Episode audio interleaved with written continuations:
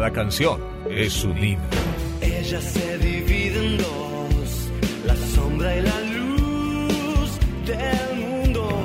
Porque somos bien nacionales. GDS Rock Mar del Plata. Vive en vos. Lo cotidiano aturde un poco. Las palabras a veces molestan.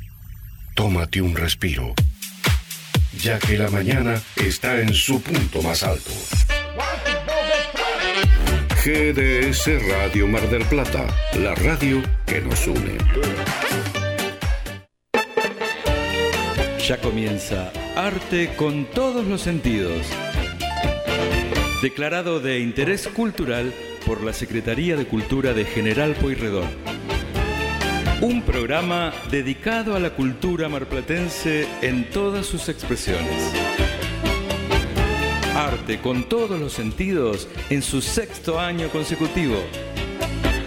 Con la conducción de la licenciada Rosana Irene Rizzo y la colaboración de la profesora Marta Graciela Fantoni.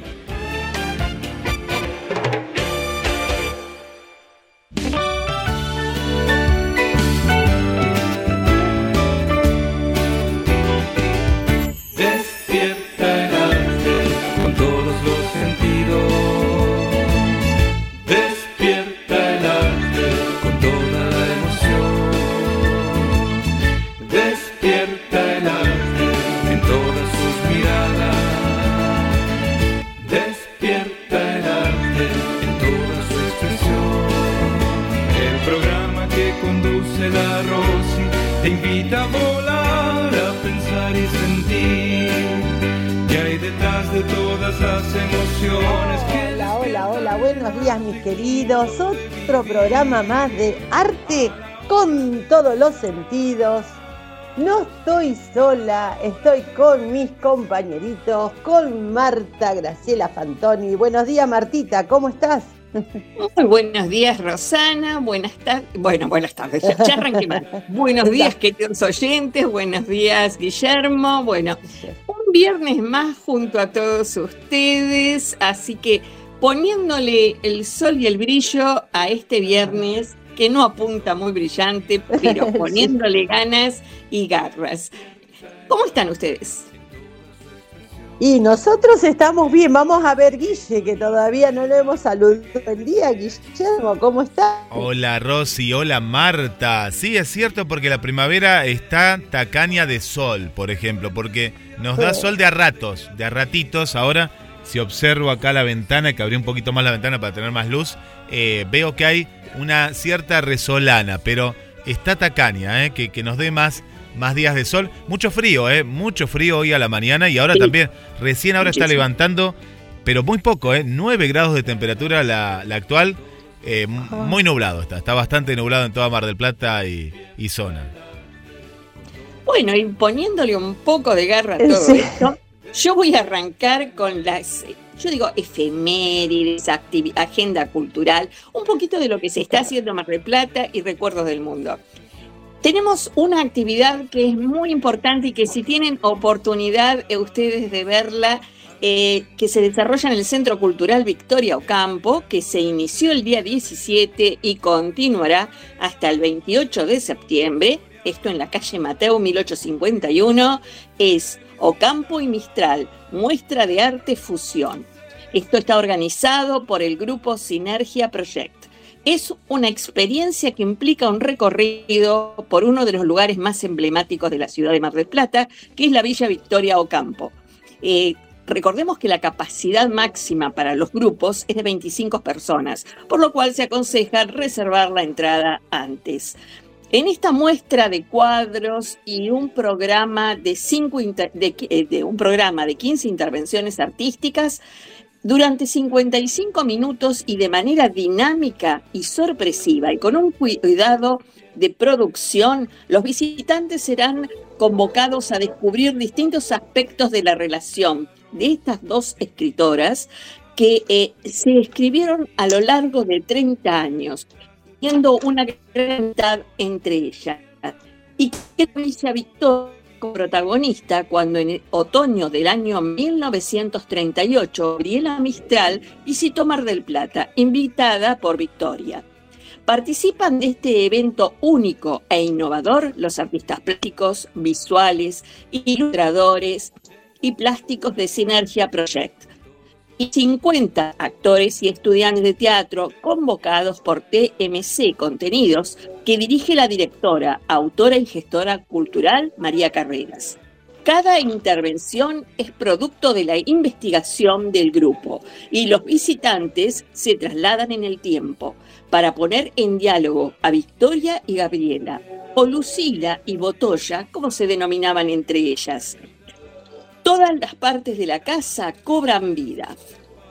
Aquellos que quieran concurrir deben de consultar los horarios porque no es repetición, sino que son dos presentaciones o funciones con programas completamente diversos. Pero no es lo único de este fin de semana.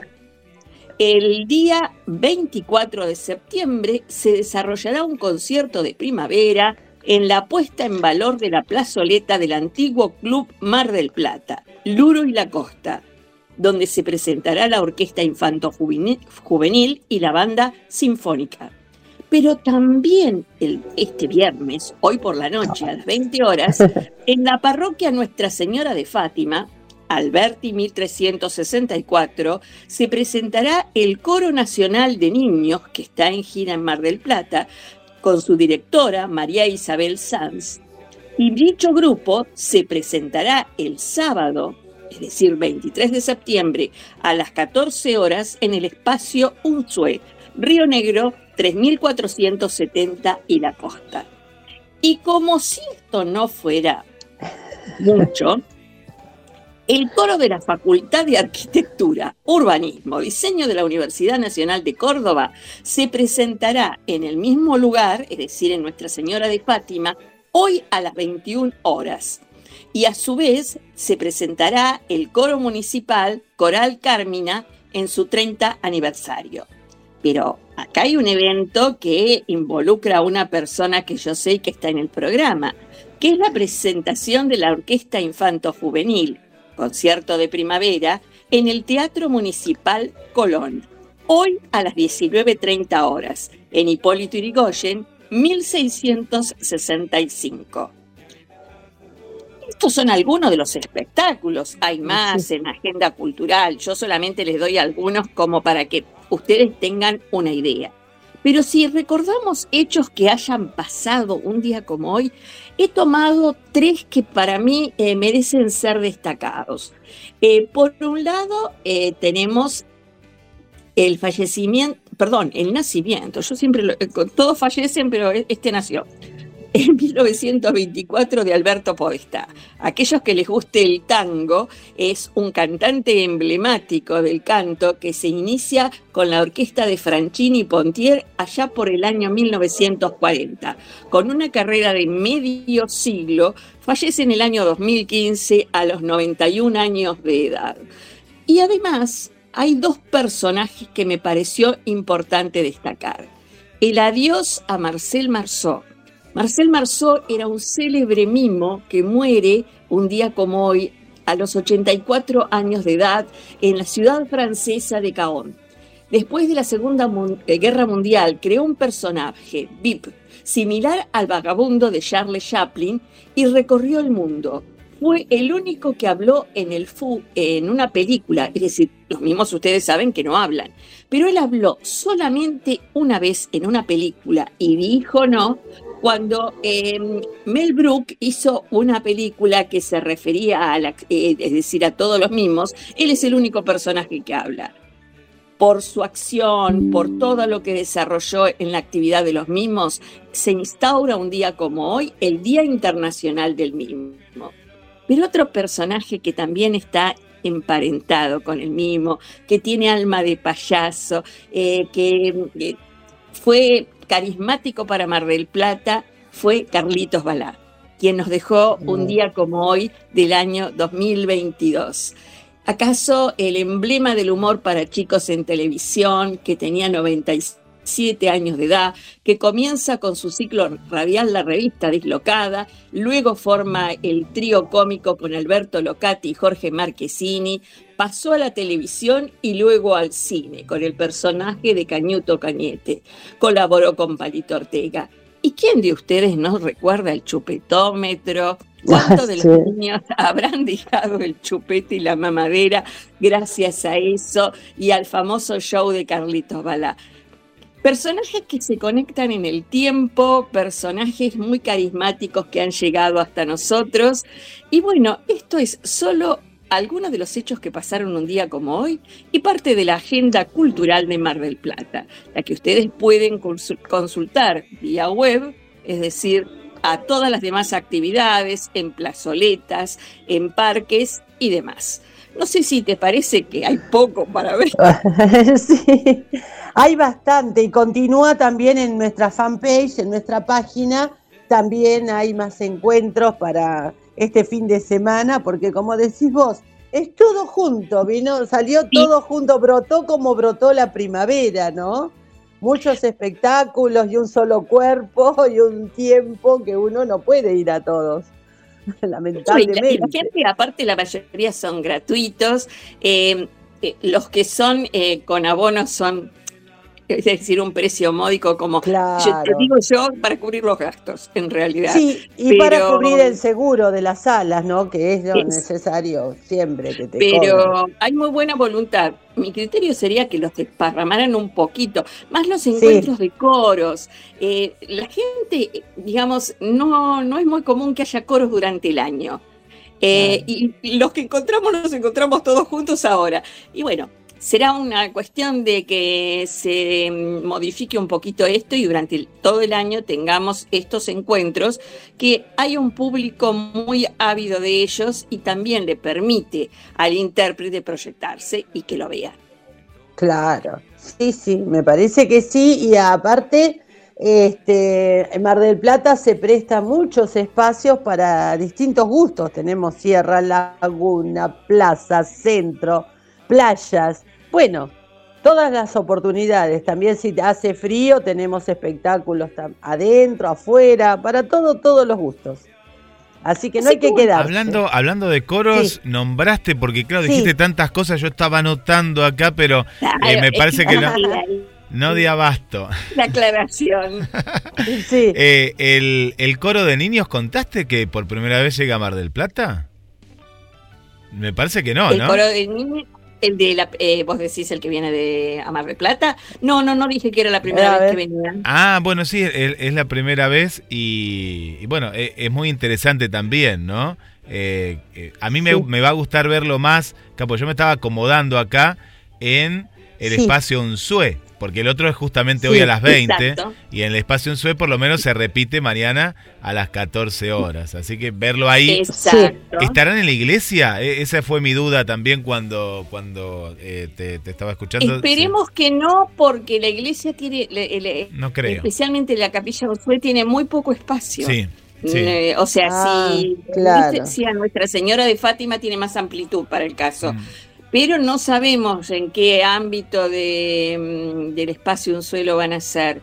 Sería ideal si acompañara el tiempo, por supuesto, al aire libre. Tiene un parque Claro, espectacular. hermoso, hermoso. Por eso claro. yo digo que esto sería lindo en diferentes épocas del año, es decir, porque sabemos que Mar del Plata tiene o no un condicionante muy fuerte que es el cambio climático. Sí. Sí. Entonces, eh, generalmente hace frío, entonces eh, hay espectáculos al aire libre que pueden convocar a mucha gente, que son gratuitos, es lindo en espacios abiertos. claro. Eh, es decir, en parques, en plazas, eh, o el asilo Unzué, el parque que tiene atrás. Eh, pero a veces, bueno, por múltiples razones eh, no se hace. Por eso yo decía, ¿por qué no repartir un poco? Un poquito más, un poquito más. y ver. Y yo le quería preguntar a, a, a Rosy, de- porque Marta no dijimos nada, pero está muy primaveral nuestra compañera. Ay, Mirá qué hermosa puse- que está, llena de flores, está en, en- en Hoy una me corona. puse una coronita, Una corona de flores. una coronita de flores. eh, bueno, recibiendo la primavera, por eso voy a hablar un poquito de la primavera de Sandro Botticelli, ¿no? Este pintor renacentista. Y también les quería preguntar a ustedes si, mm, si están en esta, en esta movida cultural del tema de las flores y del color, porque vieron que yo soy acá el tema del color, ¿no? Eh, este año hay como una moda que lo han creado los adolescentes de regalar flores amarillas.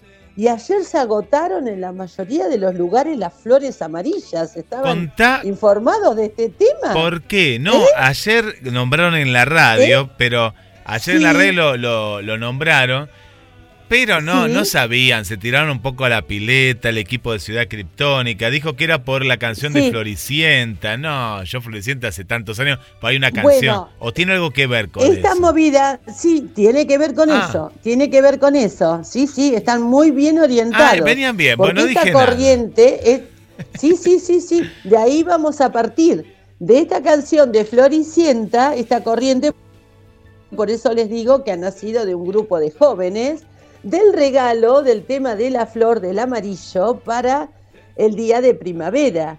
Y fue terrible, terrible, porque estuve viendo en distintos lugares que hasta las calas pintaron de amarillo, se, vendían calas.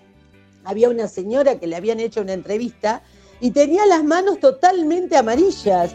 Y dice, mire, me le pasé toda la mañana vendiendo flores amarillas, algunas originales, pero muchas eran teñidas de amarillo. Eran hermosas, hermosas las distintas flores que han nacido de otro color blanco, por, e- como les estoy contando, el tema de las calas, quedaban hermosas y la señora tenía totalmente las manos teñidas del color amarillo. Ese color que representa el sol, la vida, el amor. Pero todo tiene que ver con esta corriente de lo que vos me estás diciendo. ¿Sí? Mirá qué están, interesante. están bien ori- orientados. Estaban bien orientados. Yo pensé, Eh, sí, yo pensé que la flor sí. amarilla en un momento dado, después investigué y no, pero en algún momento era desprecio. La amarilla era desprecio. Sí, la rosa. La Ah, rosa la amarilla rosa. era como, Ah. claro, sí, sí. Eh, se decía de que si alguien te regalaba una rosa amarilla era desprecio, Sí.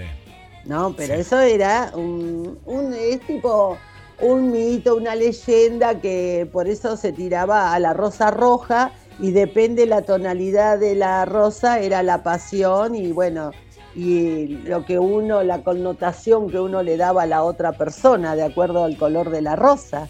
Pero ahora hay todo todo todo una movida del- de la flor amarilla así sean margaritas distintas flores fresias Ayer ya les digo, hasta intervinieron las calas, no se salvaron ni las calas ayer, porque era todo, todo teñido de amarillo y bueno, y vendieron todos, por suerte, toda la florería, los puestitos, los vendedores urbanos, todo fue algo muy, muy grande y muy lindo que me parece bárbaro. Y sobre todo de esta movida de los adolescentes, ¿no? Que a veces uno dice que está lejos el adolescente de, de regalar flores y no, parece que no. No sé, ayer era común ¿Eh? verlos con ramitos de flores. Sí. Más de un chico, por eso lo- lo- me los quedaba mirando, porque generalmente éramos los adultos más los que por ahí comprábamos uno de flores o unas. Los que he visto como de- eran adolescentes, no precisamente los adultos. Por eso, por eso les digo, y bueno, y usaron las redes, todos estos youtubers y todo, y bueno, y el tema era regalar una flor amarilla. Ahí está toda, toda esta movida, así que Guille, Lo estamos. que, lo que estoy en viendo acá, cierto. que no es solo Argentina, sino que también en Chile, eh, nos están contando Sí. acá, eh, nos cuenta Vanessa, que también se ha adoptado porque... Ah, mirá, no, no, no, no sabía esto. Que la, mm, la flor amarilla justamente es el significado de la pureza, la juventud y la belleza. Así no, Claro. nos cuentan. Mira, qué, qué interesante. Pero no solo, yo pensé que era de acá porque Flore- pero claro, Florecienta fue un éxito en toda, en toda América, ¿no? En toda Latinoamérica. Latina. Sí, la estamos escuchando la, la canción, ¿eh? De fondo estamos escuchando la canción de, de Florecienta. Bueno, si querés, vamos a un cortecito y escuchamos entonces la- eh, un análisis iconográfico, pero simple, ¿no? Breve, de este, la primavera de Sandro Botticelli.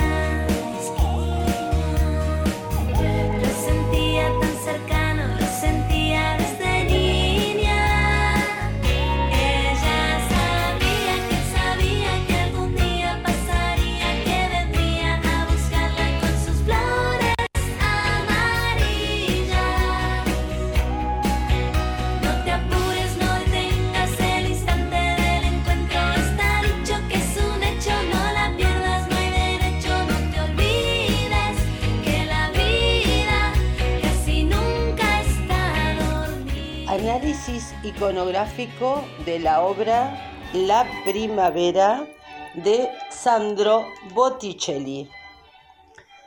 Botticelli opta aquí un formato monumental con figuras de tamaño natural, de orfebrería, representadas minuciosamente como el casco y la empuñadura de la espada de Mercurio o las cadenas de los broches de las gracias. El cuadro, que debe ser leído de derecha a izquierda, es una escena narrada tanto en el Natura Remum del poeta epicúreo Lucrecio, como en las Metamorfosis y en los Fastos de Ovidio. En esta última obra, el poeta del amor relata el origen mitológico de la fiesta de Flora. En Roma, durante el mes de mayo, Flora fue una ninfa cloris, la pureza que saltaba las flores al respirar. Cefiro, el dios del viento, se enamoró apasionadamente de ella, la siguió y la convirtió en su esposa por la fuerza. Arrepentido, la transforma en flora y le entrega como regalo un hermoso jardín en el que reinará eternamente, la primavera. En el centro de un jardín rodeado de naranjos se encuentra Venus, la diosa del amor, que domina el pasado, el presente y el futuro. En la parte superior, coronando la obra, se encuentra Cupido, quien aparece con los ojos tapados y lanzando flechas con pasión. A la derecha de la obra se encuentra el viento céfiro, quien baña en rocío las praderas y las envuelve de dulces aromas. Este dios posee apariencia de un ser con alas de plumas verde azulado y solapa con todas sus fuerzas lanzando su cálido aliento. Hay que decir que las intenciones de Céfiro no son tan pacíficas como parece a primera vista. Irrumpe con tanta violencia en el jardín que dobla los árboles. En realidad, persigue a la ninfa Cloris, que almendraba vuelve su visita hacia él, que almedrentada vuelve su visita hacia él. A continuación encontramos a Flora, florecida y derramando sus bendiciones al mundo. Botticelli se inspiró en una estatua romana antigua de la diosa Flora que se conserva en los Uffizi. Simboliza el alma humana que despierta al mundo espiritual. Las tres jóvenes que danzan con los dedos entrelazados y envueltas en velos semitransparentes son las tres gracias. La belleza a la derecha, la castidad en el centro y el placer a la izquierda. A la izquierda de la obra encontramos a Mercurio, el guardián del bosque y mensajero de los dioses quien aparece representado con su caducio, el centro con las dos serpientes enroscadas, túnica corta, roja y espada, Mercurio protege el umbral del recinto, entero y ahuyentado por las nubes que amenazan con irrumpir el jardín. Mientras algunas de las figuras estaban inspiradas por esculturas antiguas, estas no eran copias directas, sino adaptadas al lenguaje formal del propio Botticelli.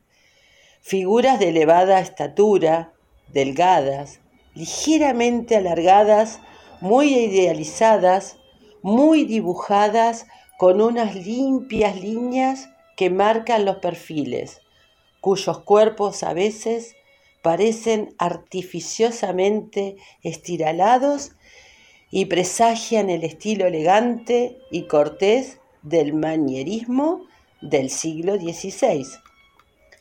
Las figuras destacan contra el fondo por la claridad de su piel y sus ropajes, de colores claros e incluso transparentes. Esta palidez en los colores muestra la anatomía del desnudo, que da más volumen a la representación. Esta técnica recuerda a la de los paños mojados de Fidias. La luz unificaba la escena, incluso parece emanar de los propios cuerpos. La descomposición participa del fondo arbolado, con un bosque ordenado y vertical para servir de fondo, casi plano y severo, a la danza y al corro. El suelo es una capa de hierba muy oscura en las que están detalladas típicamente flores toscanas que aparecen en el mes de mayo. Y muchas gracias.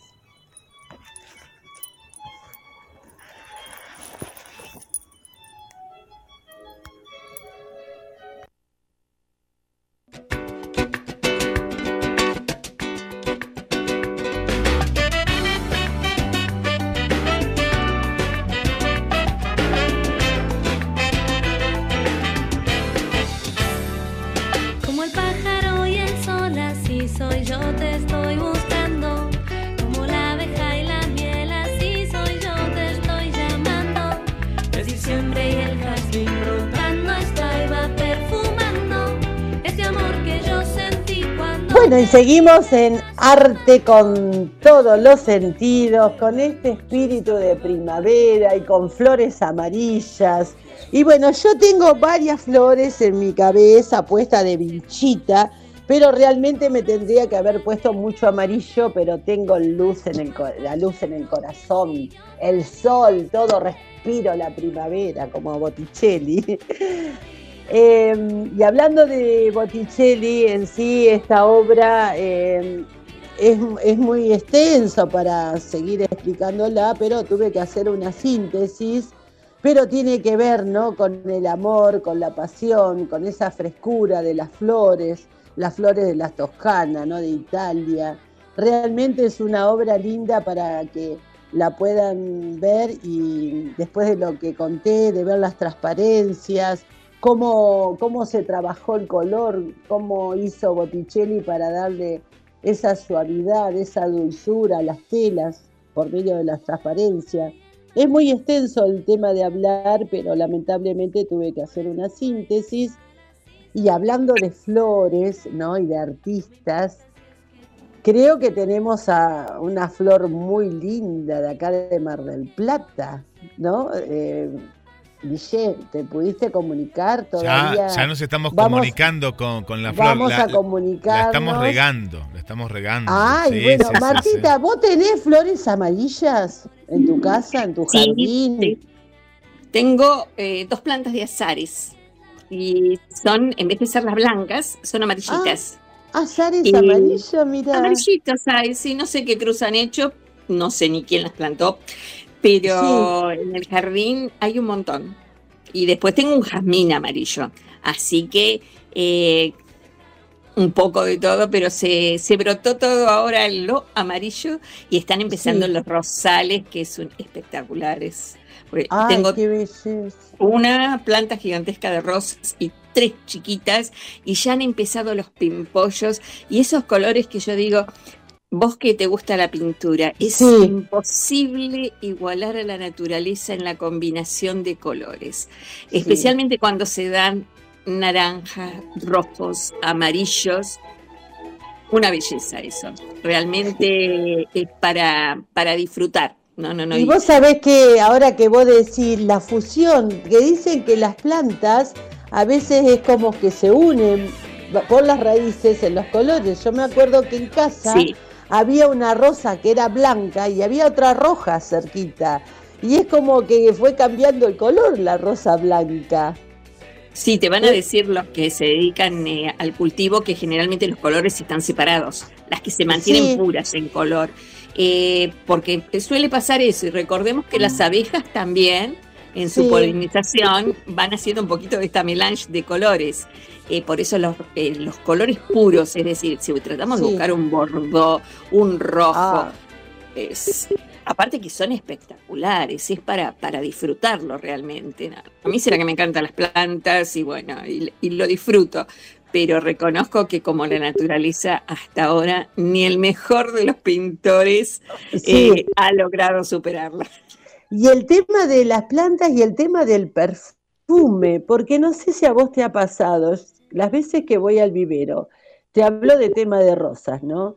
Es como que se está perdiendo, se está perdiendo la esencia de las rosas que venían tan perfumadas. Hoy en día es como que ya ese perfume tan intenso que te- tenía antes las flores, por ejemplo, el tema hoy te digo de la rosa, ¿no? Se ha perdido un poquito el tema del, de la Es que son híbridos. Eh, vos fíjate que la mayoría son plantas híbridas, eh, Claro. es decir, salen del cruce, salen de la intervención de la genética, y salvo que ellos se ocupen, es decir, les interese el perfume eh, para una elaboración posterior, el resto este, es como decís vos, no, no, no se siente ese olor naturalmente. Y en las que sí se siente mucho, se deriva a la, a la rubro perfumería. ¿En qué casa está Antonio? ¿En la casa tuya, Marta, o en la casa de Rosana? Antonio Vivaldi, digo. ¿En qué casa En está? mi casa, Ah, lo tengo está- acá, Antonio, Lo tiene, no, lo tiene en Antonio, lo tiene escondido Antonio, ¿no? Pues yo estoy escuchando, no, digo, desde hoy. sí, sí, está ahí desde Antonio. hoy- Lo tiene secuestrado desde desde, hoy a la ayer. mañana. Le dice, tocar la, primavera, mañana. tocar, y ella La habla de flores completa. y sale, sale la primavera, sale y yo digo, de, ah, lo tiene Rosana, mirá vos, mirá, mirá vos. Desde hoy a la mañana tengo la- las cuatro estaciones completas, puse la música. Sí, sí, yo, lo yo estoy, escuchando acá. Eh, lo tiene secuestrado ahí, dele, le está dando Vivaldi ahí al, al violín. Eh, y la tenemos a Esmeralda también, a nuestra, a nuestra Ay. joya, a nuestra flor de la literatura marplatense. Hola Esmeralda. Claro. Buenos días, mi querida Esmeralda, nuestra embajadora cultural. Estamos presencia de Esmeralda Longhi Suárez. Buenos días, Esmeralda. Bueno, Rosana te saluda. Buen día, ¿Cómo buen día Rosana, buen día Marta, buen día Guille, Buen día. todo el equipo. Muy- Hola Marta, ¿cómo estás? Muy bueno, ustedes hablan de las cuatro estaciones de Vivaldi, pero yo Sí. hoy me voy a referir a dos leyendas totalmente opuestas en el tiempo, pero con características muy semejantes.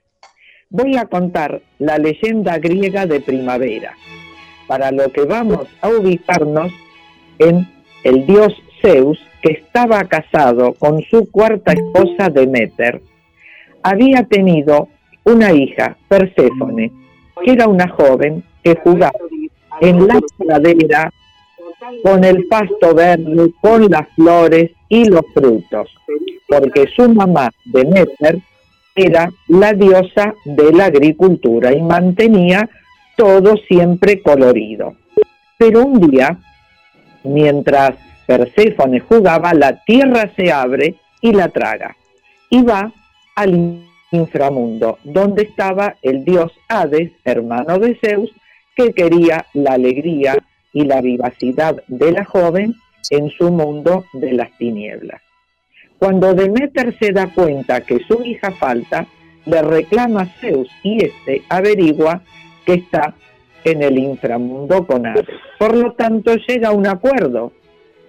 Estaría la joven seis meses en el fondo de la tierra.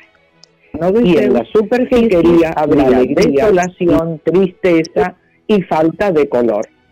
Y otros seis meses que sería la primavera y el verano entre flores, aire tibio, calor, frutos y un mundo de colores junto con su madre Demeter, quien enterada de esta gran noticia, nuevamente hizo que los campos florecieran. Así nace la primavera y las cuatro estaciones del año en esta leyenda griega. Ahora vamos a ir a una leyenda quechua, donde también se refleja un tiempo de soledad, hambre, falta de producción y problemas en la subsistencia de estas tribus. Entonces los hombres deciden salir a buscar alimentos en otras, en otras zonas y las mujeres quedan esperándolos en las tolderías. Pero un joven llamado Sumac se pierde y cuando los hombres regresan, regresan sin nada en las manos, no habían encontrado nada. Entonces la madre de Sumac sale a buscarlo y el viento frío le indica que tiene que ir a buscarlo a la cima de una montaña. Y ella recorre y sube, sube hasta que encuentra el pico más alto y el viento le indica que debe de tocar una nube. Cuando eso logra, esta se abre, deja traspasar un sol radiante, luminoso, un cielo diáfano y una brisa tibia. Todo este conjunto hace que lentamente los campos comiencen a reverdecer y a dar sus frutos y con ellos los alimentos. Entonces, cuando el pueblo quechua se da cuenta que un tiempo hay producción y otro tiempo no, deciden proveerse de alimentos para los malos tiempos. Por lo tanto, esta leyenda nos deja una enseñanza. Acopiar elementos para nuestra subsistencia y problemática futura, porque estos ciclos iban a continuar repitiéndose. Entonces el pueblo quechua no iba a pasar más vicisitudes, porque sabía acopiar.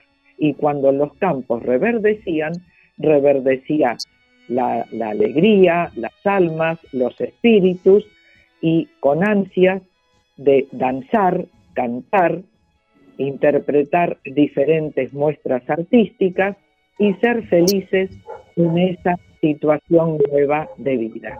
Así tenemos en un paralelismo las cuatro estaciones y las alegrías de los habitantes de nuestra tierra. Hoy, además, y abusando de la gentileza de ustedes, quiero contarles que a las 14 estoy en el ciclo de la Cátedra Abierta Mar del Plata que coordina nuestro común amigo Rubén Calomarde, donde habla de historias de Mar del Plata, de su fundación, de las casas, de las familias, y hoy me invitó para que hable de las mujeres pioneras en la literatura marplatense de los ámbitos donde se reunían estas mujeres junto con otros escritores que marcaron nuestra historia, junto al aniversario de la fundación de la Sociedad de Escritores de la provincia de Buenos Aires, filial Mar del Plata, que data de 1961 en nuestra ciudad y de 1946 en La Plata. Y con esto los dejo, si les parece, hasta el próximo viernes.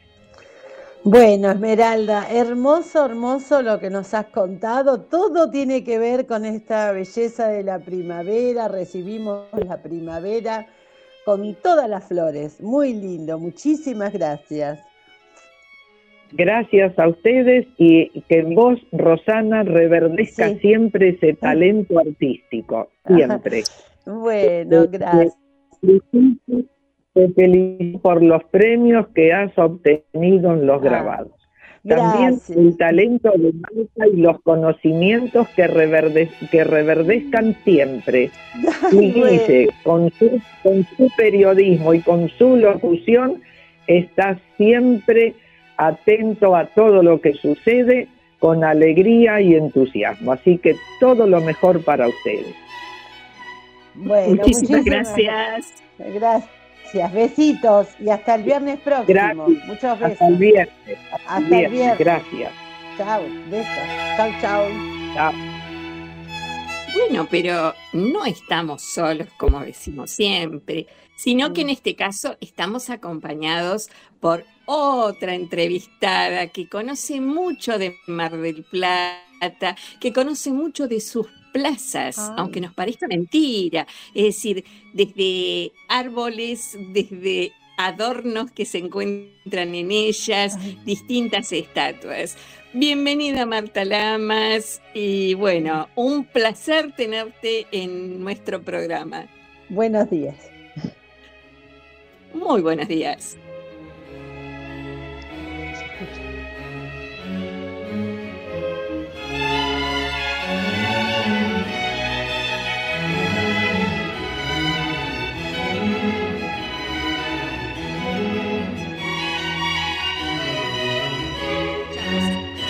No, tenía el micrófono Ahí está. anulado para que no, por si había algún ruido acá que no, que no interfiriera.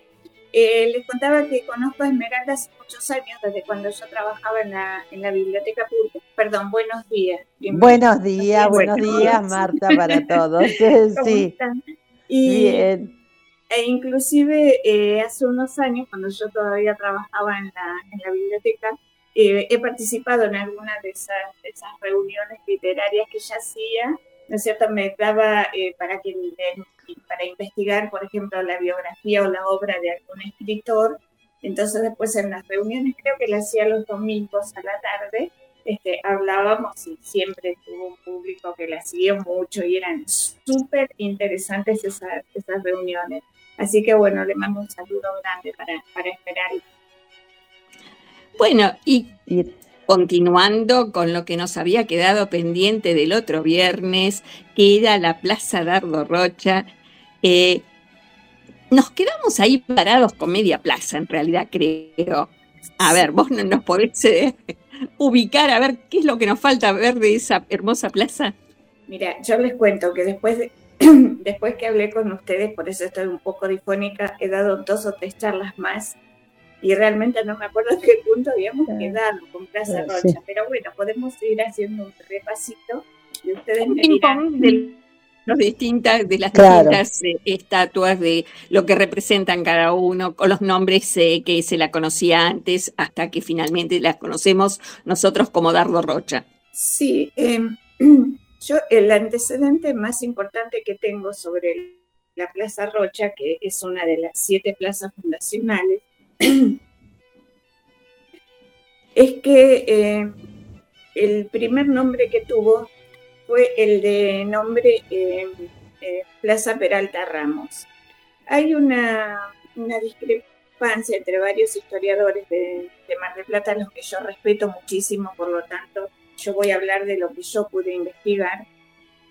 Eh, siempre se dice que en el plano fundacional eh, estuvo desdoblado el, el apellido del fundador de Mar del Plata, de Patricio Peralta Ramos, y que la actual plaza Peralta Ramos, que es la que está en Colón entre Dorrego y 20 de septiembre, que esa plaza se llamó Peralta y que la Plaza Rocha se llamó Ramos, desdoblando, como les digo, el apellido de- del fundador.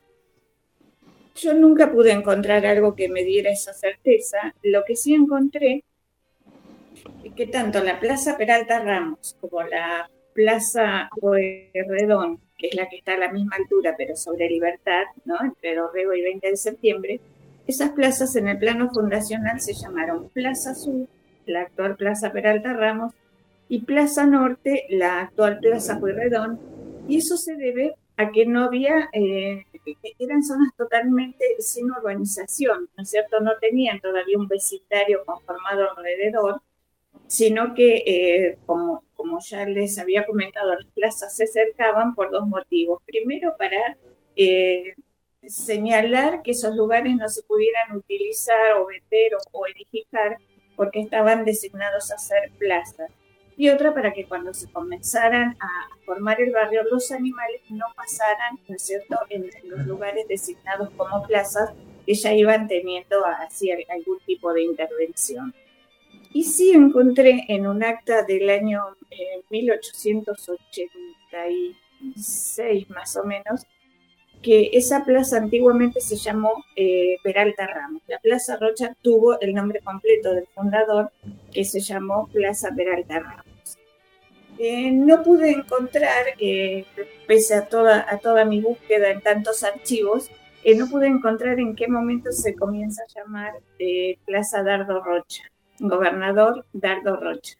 Eh, pero sí, por supuesto, que es en homenaje a que Rocha fue el primer gobernador que visitó eh, el primitivo poblado de Mar del Plata y que además, eh, creo que ya lo contamos, que fue quien eh, propició la llegada del ferrocarril a, la- Mar del Plata.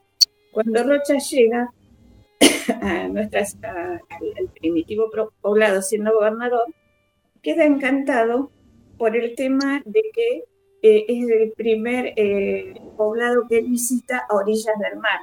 Se dice que los pueblos pampeanos llegan al mar con la fundación de Mar del Plata. No es que estaba totalmente despoblado, había grandes extensiones que ya se habían cedido, como se decía en Mer- en Merced y después por la ley de enfiteusis, pero eran estancias, ¿no es cierto? Es decir, no había un asentamiento este, acá en, en esta localidad.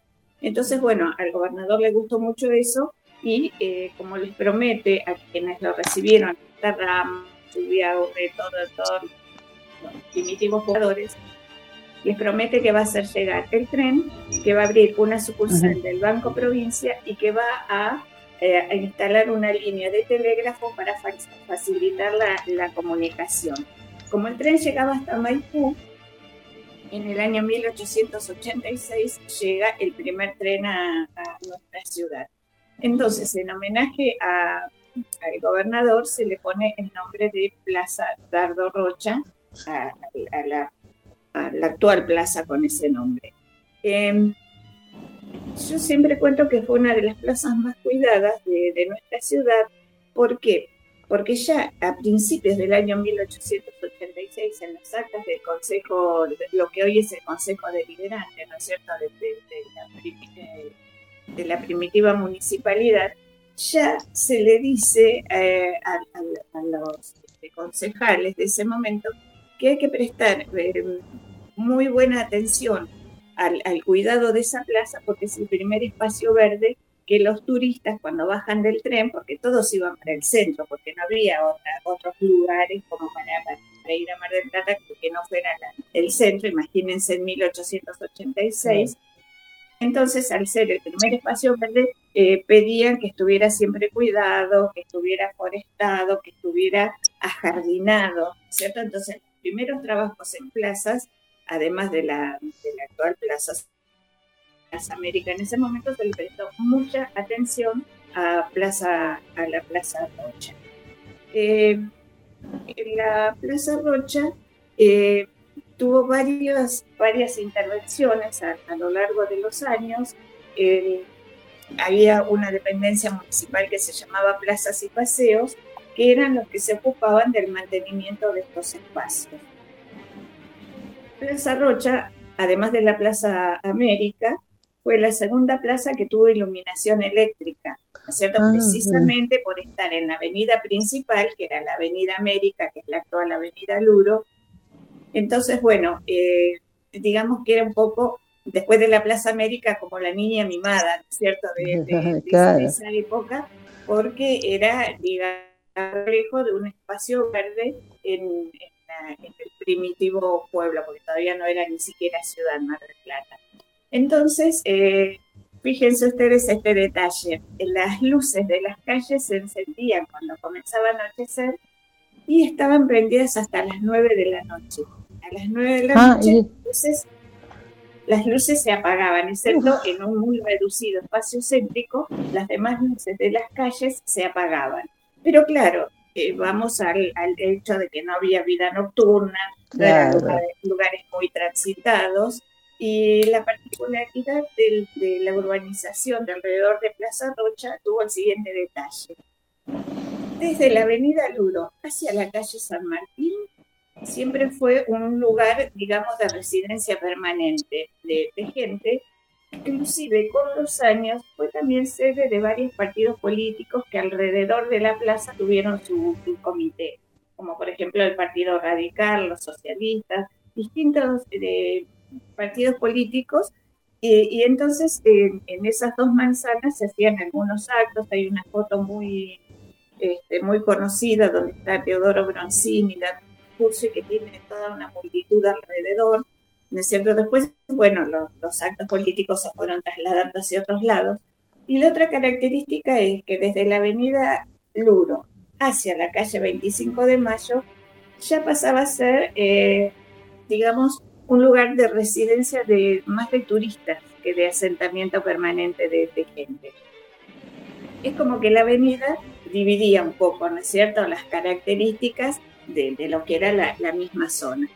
Pero también el, eh, la urbanización tuvo, eh, digamos, el plus de que por su cercanía con la estación de ferrocarril, también fue sede de gente que venía a trabajar para el ferrocarril. Ustedes vieron que alrededor de lo que es ahora la ferroautomotora, hay eh, sobre la calle 9 de julio, sobre todo, eh, hay casas muy antiguas, ¿no es cierto?, que pertenecían a la gente que venía a, trabajar que también les cuento que esa, esa construcción que se llama, que todavía está en pie bien conservada, que se llama la Atalaya, que eh, está a todo lo largo de la calle Dorrego, entre San Martín y Luro, y que inclusive dobla un poquito por la avenida Luro, al lado del Club Quilmes, esa es una construcción que también eh, es de la década de 1890 y que se considera que fue la, primera construcción que se hizo, digamos, como para casas de alquiler. Ah, que no era, no era lo que se acostumbraba en esa época, no sé, porque se acostumbraban las casas y los turistas iban a hoteles, fondas y, y bueno, hasta el 88 que se hizo el, inauguró el hotel Bristol y bueno, ya era para otra categoría de visitantes. Pero esa, esa construcción de la atalaya eh, precisamente se considera como, ahora diríamos, la, primera propiedad horizontal, ¿no es cierto? Es decir, como que vieron que tiene un primer piso y bueno, se alquilaba a, principalmente a gente que venía a trabajar del ferrocarril, pero era una construcción muy bien hecha. Nada que ver, por ejemplo, con los primitivos conventillos que había en Buenos Aires, ¿no es cierto? Con el tema de los inmigrantes y todo eso, que había casas, que se, casas muy grandes que se transformaban precisamente para ese tipo de viviendas. Esta construcción siempre estuvo muy bien hecha, muy bien conservada, inclusive ahora funciona el Colegio de Arquitectos ahí frente, frente a esa manzana de ah, sí. Eh, el Colegio de Arquitectos que realmente tienen esa, eh, ese lugar que les pertenece a ellos, realmente está muy, muy bien cuidado y conservado como, como corresponde y que nació esa edificación en la esquina de Luro y Dorrego, que era un almacén, ¿no es cierto? Como un almacén de ramos generales.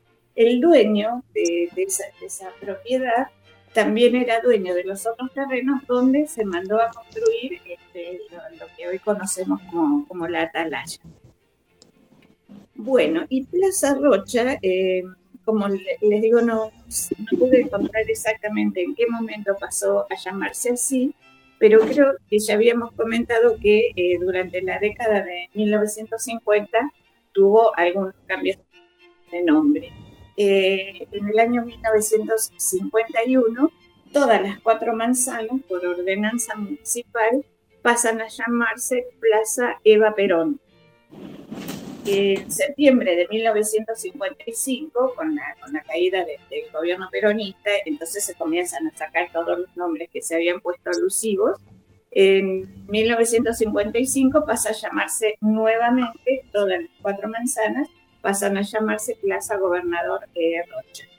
Y en 1995, en septiembre de 95, hay una ordenanza donde la manzana que está entre las calles, 25 de mayo, de Lulo, 14 de julio, y Dorrego, esa manzana se llama Plaza Eva Perón, hay un, este, monumento de Eva Perón, hay un busto de Eva Perón, y, y, es donde se hace esa, esa feria, ¿no es cierto?, de martes y viernes, creo que se hace esa tan multitudinaria. Sí. Porque, bueno, eh, esa, esa manzana sigue, ten, eh, tiene desde el 95, yo corroboré que nunca volvió a cambiar de nombre de esa fecha, esa manzana tiene un nombre distinto de las otras tres manzanas. Es la única plaza fundacional. Ustedes vieron, ya conversamos que fundacionales todas tienen cuatro manzanas, pero es la única que tiene este detalle de que una de las manzanas tiene, tiene otro nombre. Eh, ¿Te puedo hacer una consulta, Marta? sí, sí, sí. Por ejemplo, aquellos que les interese el tema plazas, porque vos escribiste un libro muy interesante, ¿no? Que tuve la oportunidad de ver. Eh, y sé que todavía tenés eh, ejemplares. Eh, si quieren conocer mucho más del tema, si quieren ver las fuentes en las cuales vos buscaste información, ¿cómo se pueden poner en contacto con vos para llegar? ¿Cómo se llama este libro? El libro se llama Plazas Fundacionales de Mar del Plata y el subtítulo es En Busca del Paraíso.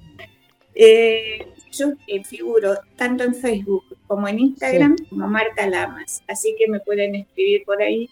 Yo trato de, con- de contestar porque a veces me consultan no solamente por el libro, sino por algún dato sobre la historia de las plazas, sobre algún tema que, que creen que yo los puedo ayudar y yo siempre con muchísimo gusto contesto todas las, las consultas que me hacen.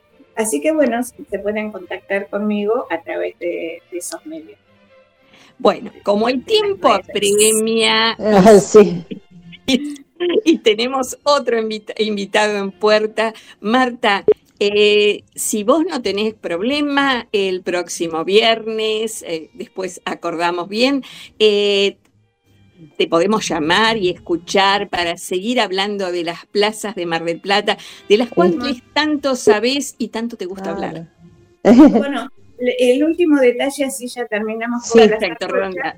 es que eh, la manzana entre Duro y 25 de mayo, donde está la fuente, fue, eh, eh, digamos, esa fuente no fue traída directamente para adornar la plaza, sino que antes estaba en lo que era la explanada sur, donde había tanta ornamentación, que cuando se hace la gran reforma del año 38, se retiran todo- todos los artefactos, van a parar al corralón municipal y don Adolfo Primavesi después se eh, dedicó a eh, instalarlos, en que pudo salvarlos, los instaló en distintas plazas.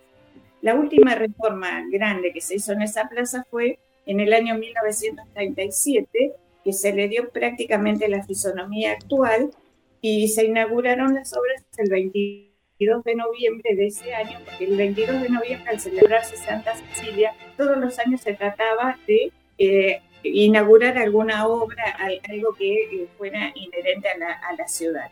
En el año Sí. 37 se inauguran las, las obras en Plaza Rocha, que pasó a ser la plaza más moderna, porque tenía una pequeña fuente iluminada y un palco para músicos, pero la, la actual ornamentación fue traída eh, a mediados de la década del 40 a la plaza, que bueno, que también tiene agua y tiene esa iluminación que, que muchas noches se le da y sigue siendo una de las, de las plazas más lindas de, de la ciudad. Así que bueno, con mucho gusto, después vamos a designar otra plaza y seguimos charlando. Les agradezco muchísimo. No, Las agradecidas somos nosotras. somos Muchas por gracias. dedicarnos este tiempo y bueno, y a los queridos oyentes para conocer un poquito más de Mar del Plata desde otro aspecto que tal vez no es el más conocido, que es el desde sus plazas. Así que Marta, muy agradecida y bueno, y te escuchamos el próximo viernes. Un Hasta fuerte el abrazo. viernes. Gracias. Gracias. Saludos y saludos a Isabel. Gracias. Muchísimas gracias. Muchísimas gracias. Bueno, Rosana, y, Sí. no- ¿y quién está ahora esperándonos atentamente? A ver, vos presentalo. ¿Cómo seguimos entonces ahora? Me parece Está, que está tenemos un, a un nuestro historiador. Luis. Peluso, ¿sí?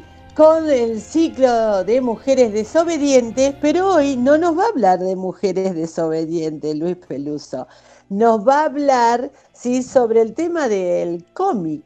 Buenos días, Luis. Rosana te saluda. ¿Cómo estás? ¿Cómo te va, Rosana? Hola, buen día, buen buen día, día. Marta, Guillermo y todos los oyentes. Eh, voy a hablar de la historieta. De la historieta, de la historieta. De Me quedé historieta. con lo del cómic, que es también tan importante, pero bueno, el tema principal es la historieta, ¿sí? Es la, la Sí. historia de la, histo- de la historieta en Argentina. Con el tema del cómic, yo les voy a hacer una propuesta eh, Sí. para un futuro programa. Hacer algo exclusivo del cómic, que es mucho más actual. eh, y hay gente que es muy fanática del cómic. Entonces, eh, la propuesta es que en un futuro programa hagamos algo exclusivamente del cómic. Yo lo que voy a hacer es ahora es un recorrido eh, por distintos personajes eh, que- de la historieta argentina. Voy a nombrar algunos. Seguramente me van a quedar este, muchos este, en el tintero. Pero bueno, la idea es esa. Y que después mm, toda la gente que está escuchando eh, seguramente va a aportar algún otro personaje eh, de las historietas.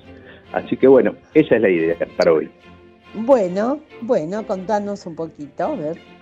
Bueno, les cuento.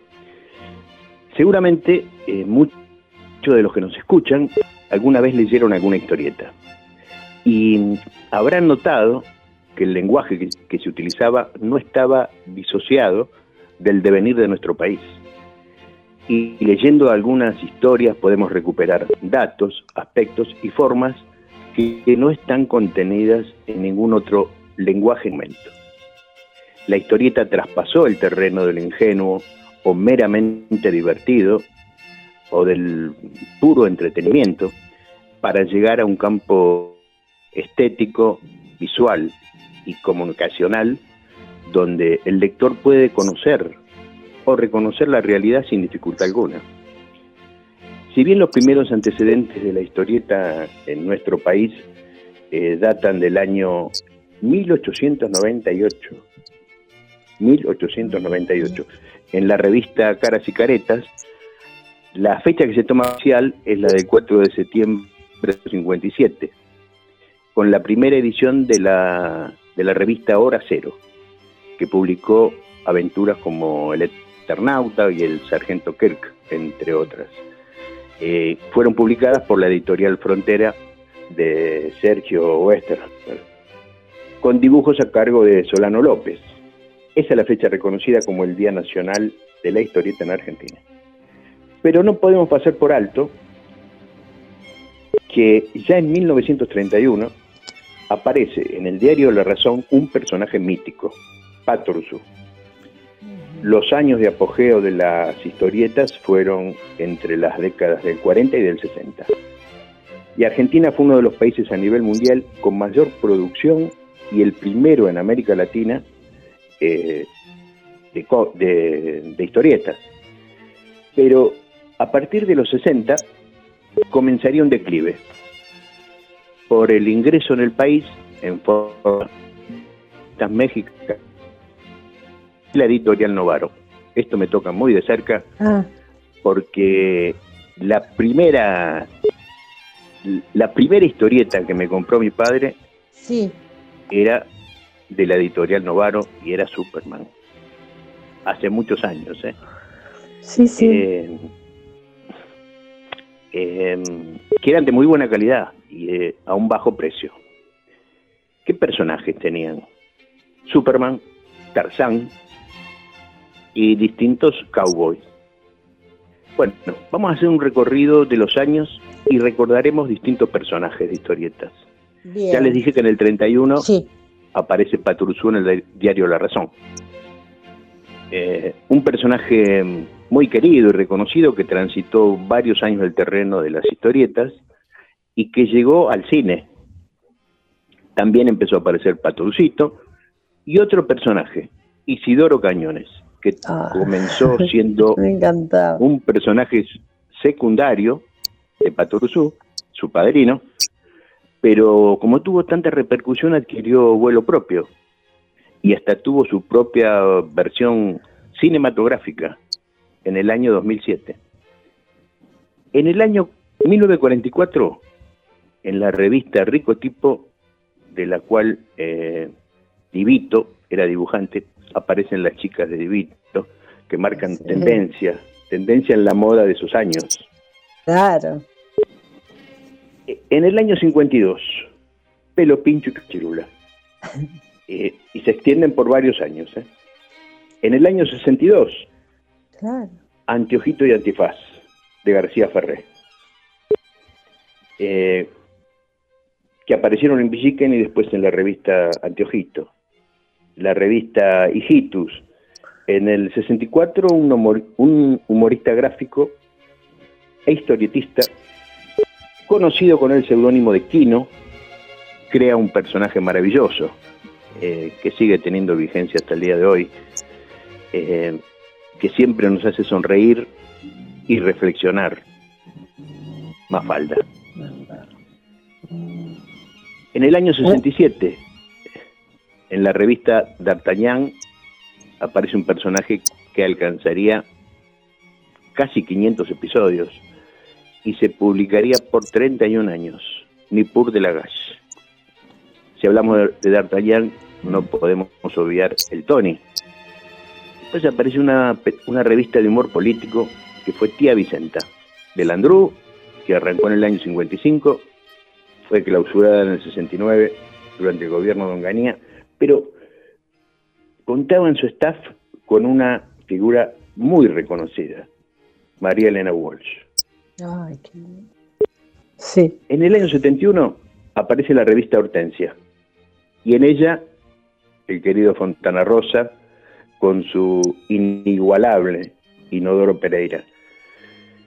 En el año 72 se produce la aparición de una revista que se destacaba por su mezcla novedosa y atractiva de humor satírico.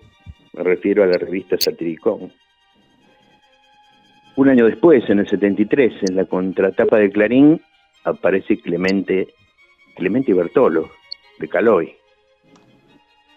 Clemente pasaría a la fama este, en el Mundial por el tema de los papelitos. Eh, y en la revista, en, en Clarín también aparece Diógenes y el Linchera.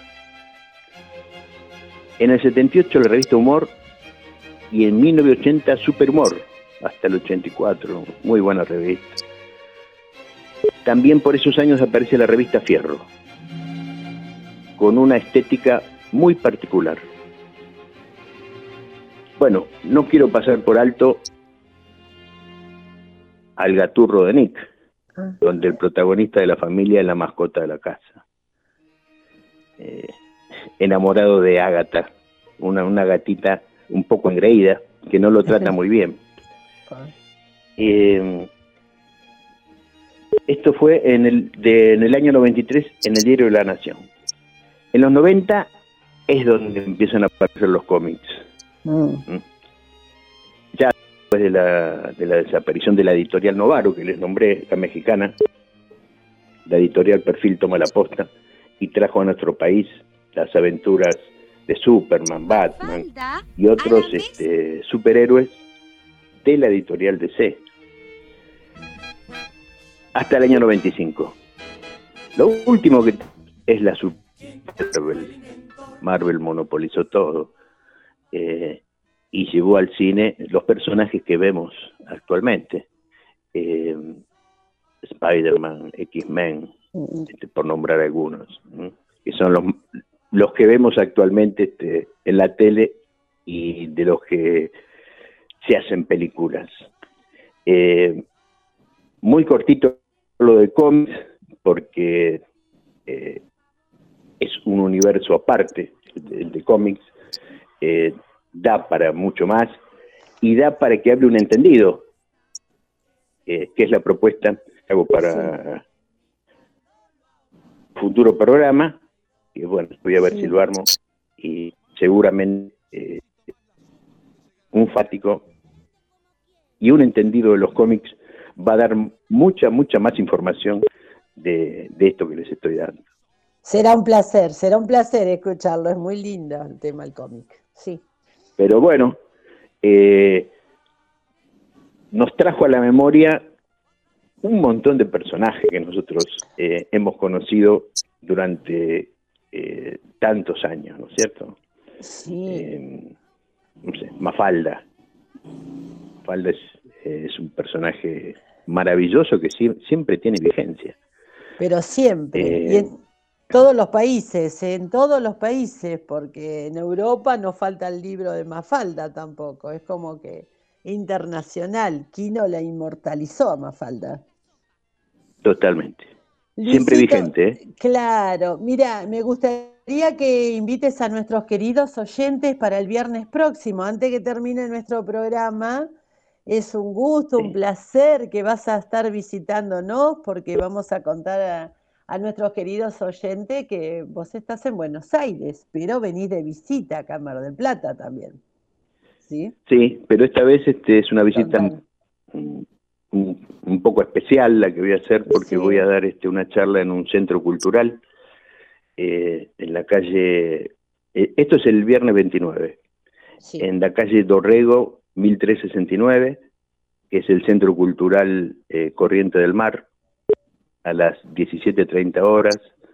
Este, y bueno, la charla que voy a dar es justamente sobre las mujeres desobedientes. Eh, arte con todos los sentidos fue el puente eh, para que yo pudiera seguir hablando del tema de las mujeres desobedientes, pero este, no, nunca me olvido que mis primeras charlas eh, con vos, Sí, con, con todos los oyentes, fueron a través de arte con todos los sentidos.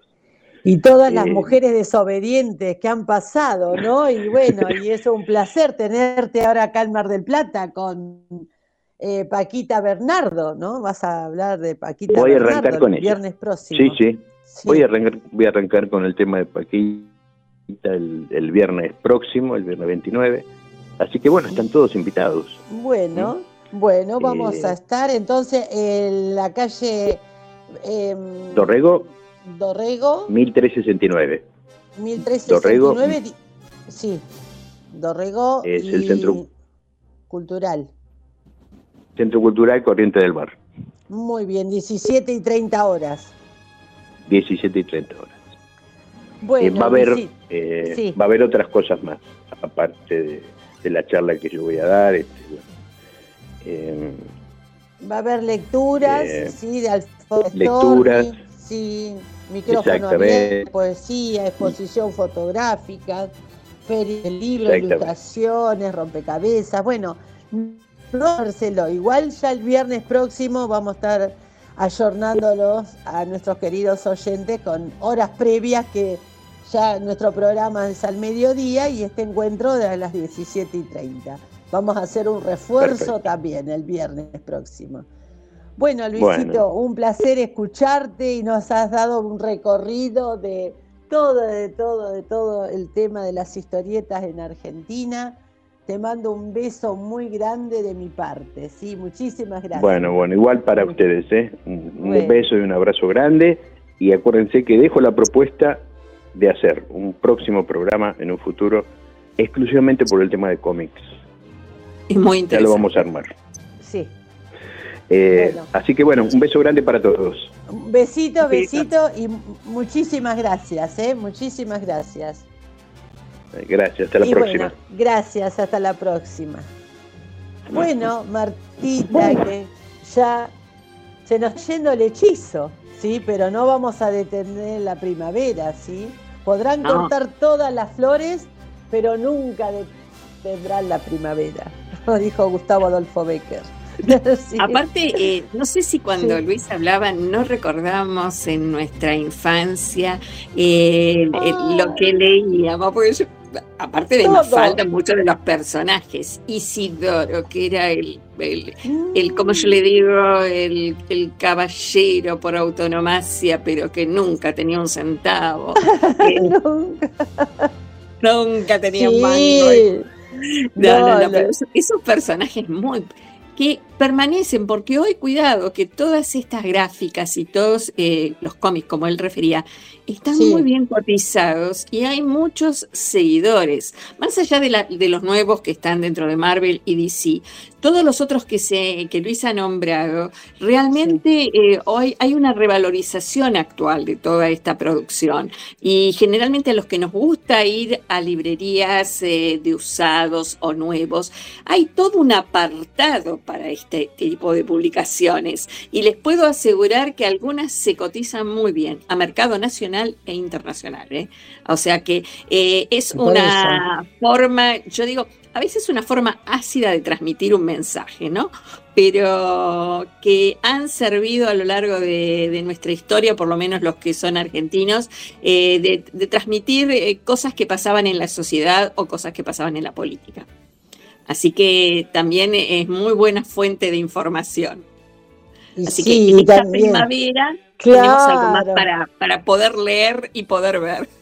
Y poder ver en todo. lo- ¿Y a vos, Guille, te llevó por algún recuerdo el tema de, de- también de las historietas de Luis? Sí, sí, contaba. él cuando dijo, eh, yo le, leía, yo era más del anteojito que de la Visiken, Ah, era más del anteojito ah, en, claro. en mi época, Sí.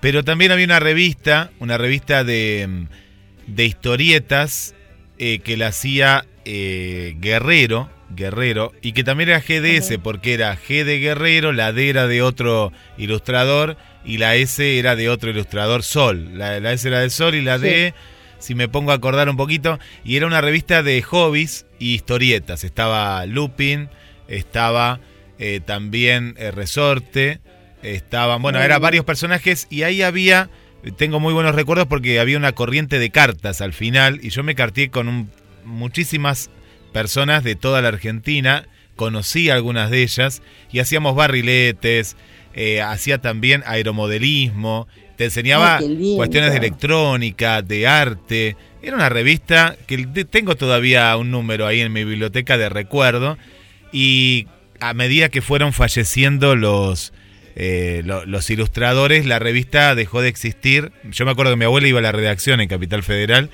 y habrá, habrá estado hasta el año 2000 y yo que tenía 15, sí, 2005, 2000, un poquito más capaz, algo por ahí más o menos. Pero tengo muy lindos recuerdos de, de- de- de la historieta argentina, que me parece que es una de las más importantes, ¿no? A, a nivel mundial también, ¿no? De América y a nivel mundial. Sí, Sí. pero qué lindo, un recorrido hermoso hicimos. Hermoso, hermoso, hermoso lindo, de las lindo.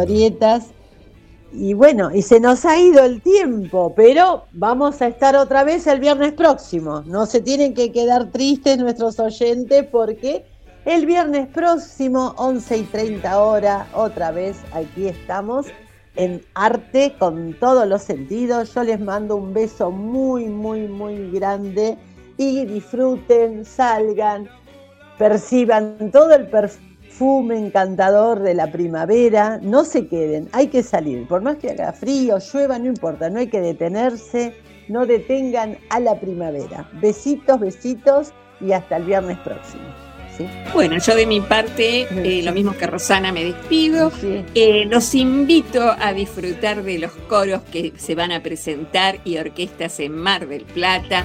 Hay excelentes propuestas gratuitas o a muy bajo precio. Eh, creo que es uno de los fines de semana donde hay una propuesta tan amplia. Así que disfruten y bueno, y comienza la primavera, así que ya Sí, estamos a las puertitas del verano, así que disfrútenlo y como dice Rosana, no importa si llueve, está feo, No importa, salgan, no importa. salgan, Ah, salí. hay un mundo salí. afuera. Afuera, afuera, afuera, afuera, todos afuera, afuera la primavera, sí, a vivir intensamente.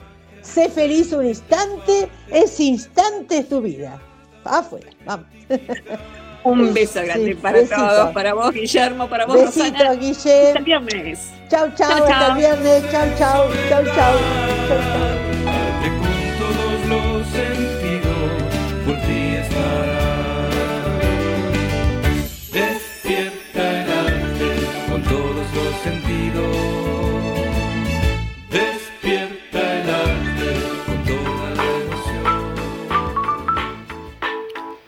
¿Estás buscando muebles a medida? Somos especialistas en mobiliarios para espacios reducidos, diseños y colores contemporáneos, presupuestos sin cargo, muebles de la colina. Seguinos en Facebook 223 5 58 48 01 Muebles con estilo, muebles ¿Sos cantante aficionado o profesional? ¿O simplemente te gusta cantar y no conseguís tu pista o karaoke favorito? Hay una solución.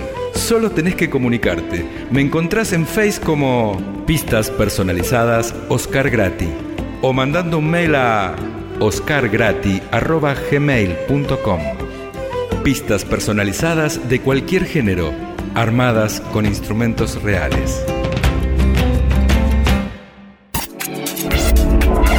Condimentando tus momentos para que los devores auditivamente. Bajo la aplicación gratuita de GDS Radio en tu móvil o tablet en Play Store, App Store o Blackberry, búscanos como GDS Radio y llévanos a todos lados.